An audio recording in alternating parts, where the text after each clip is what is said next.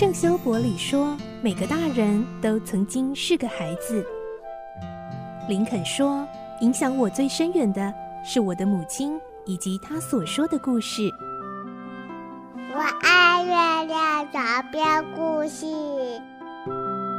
晚安，月亮床边故事。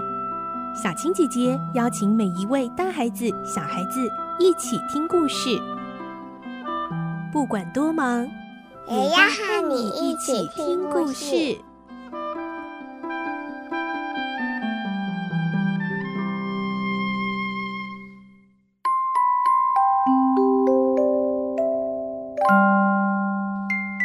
晚安，欢迎你和我们一起听故事。我是小青姐姐。这个星期我们继续来听《孤女努力记》，今天是第九集。我们的故事内容改编自东方出版社《世界少年文学必读经典六十·孤女努力记》同名书籍。今天我们会听到佩林在前往马洛库的路上睡在野地，而且挨饿受冻。来听今天的故事。《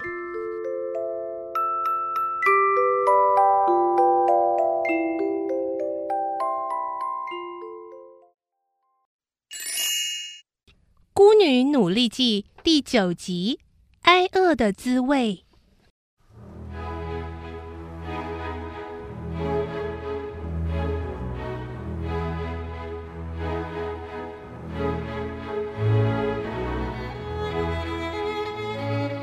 天色已经暗了，星星在夜空中闪烁着。佩林拖着沉重的脚步，好不容易才走到路旁的一棵大树底下。他看到那里有一堆干草，眼睛一亮就停住了。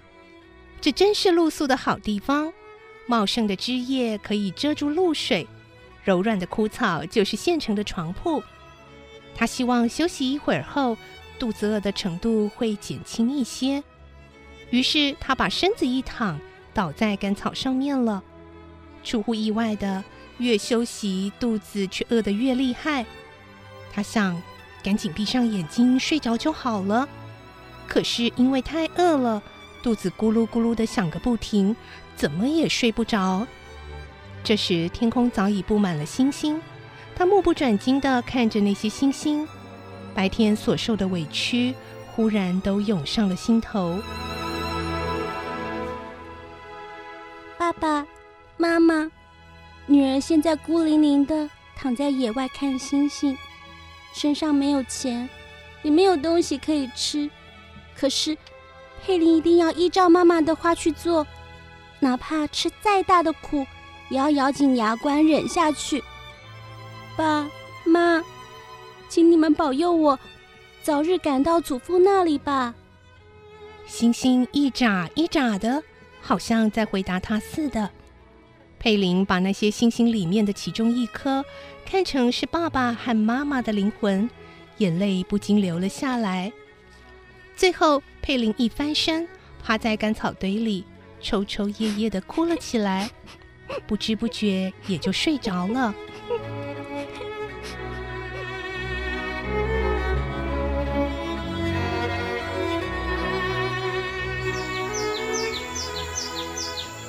第二天早上。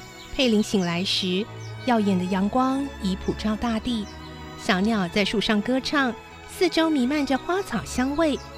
他精神一振，连忙坐起来，掏出一把小梳子，将头发梳拢在一起，整齐地垂在肩上，再用手帕擦擦脸上的露珠和泪痕，然后缝补已经磨破的袜子。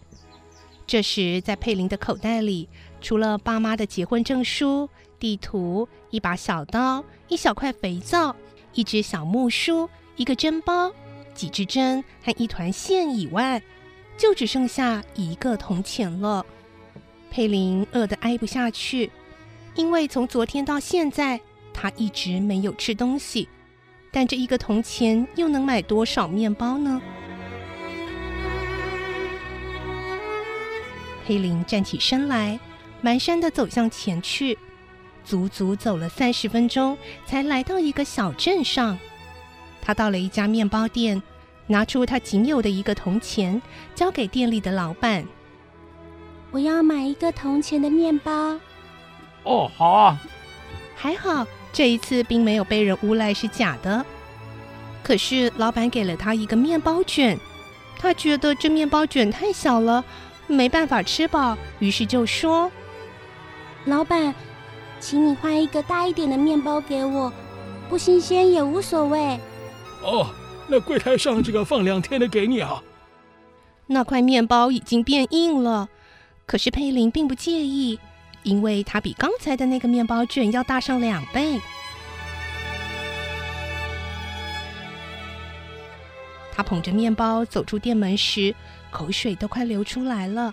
但他强忍着饥饿，走到街道尽头没人的地方，摸出刀子来，把面包分成四块，准备每天吃下一块，这样就可以支持到衙门附近。尽管他这样打算，可是当他吃下第一块之后，走了几步，因为肚子实在太饿了，怎么也忍不住，于是又吃了第二块。接着第三块也吞下肚，没多久，连第四块也吃光了。这时他后悔了，糟了，不应该一次就吃光啊！不过这也难怪，他从来没有这样挨饿过。况且那面包本来就不大，就算一次整个吃下去，也填不饱肚皮。他再往前走，赶过了两个村落，时间已经接近中午。太阳火热地照在头顶上，使他感到口渴难耐。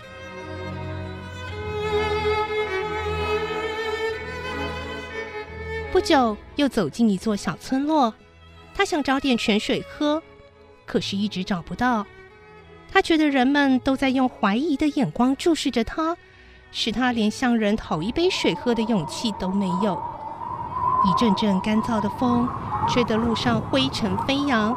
喉咙干得发痛，后来他把一些小石子放在嘴里，希望会觉得好过些，但仍然解不了渴。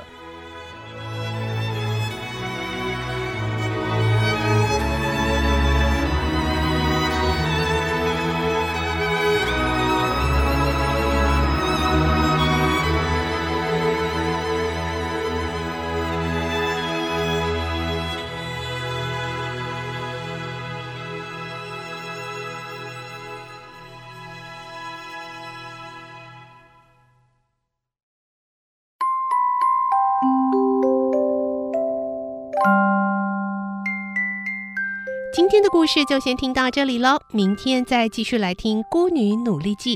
我是小青姐姐，祝你有个好梦，晚安，拜拜。小朋友要睡